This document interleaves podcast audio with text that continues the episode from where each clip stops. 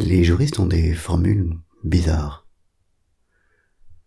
Ainsi le sans préjudice, qui, marque l'ouverture d'une exception à une règle qu'on vient d'établir. Une exception d'un, d'un ordre juridique supérieur. Ainsi, il est interdit de diffuser des images de forces de l'ordre dans le but de porter atteinte à leur intégrité physique ou psychologique, sans préjudice, a-t-il été ajouté, sans préjudice de la liberté de la presse. Et ce sans préjudice marque que la liberté de la presse est, d'un ordre juridique supérieur. Elle prime sur euh, l'interdiction qui vient d'être établie.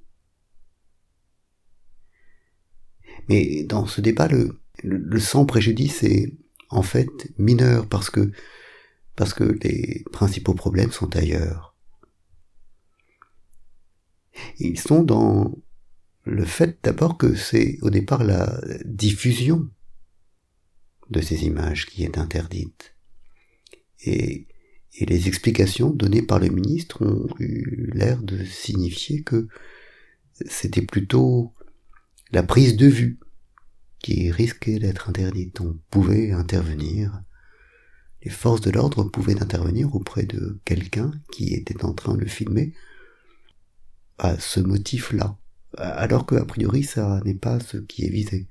C'est la diffusion qui est interdite, pas, pas la prise de vue. Et, et l'autre élément, c'est, en admettant même que ce qui est principalement visé, c'est c'est en fait la diffusion en direct. Et c'est sans doute ça effectivement le problème. Comment dans une prise de vue et une diffusion en direct, comment euh, marque-t-on, comment observe-t-on, comment définit-on ou est-on sûr de, de la volonté de nuire à l'intégrité physique ou psychologique? À quoi ça se voit?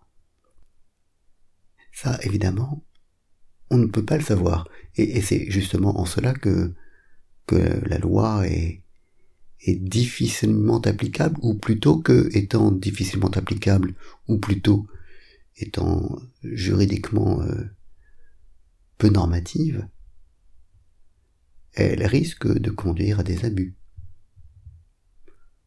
Faute de vraiment savoir euh, dans quelle mesure je pourrais évaluer la, la volonté de nuire, eh bien, les forces de l'ordre pourront m'interdire. Et puisque les forces de l'ordre peuvent m'interdire, eh bien, je vais probablement m'abstenir, moi, de filmer. Et, c'est évidemment ce qui a été dénoncé. Et par rapport à ça, le sans préjudice, ajouté in extremis, ne sert en fait à rien.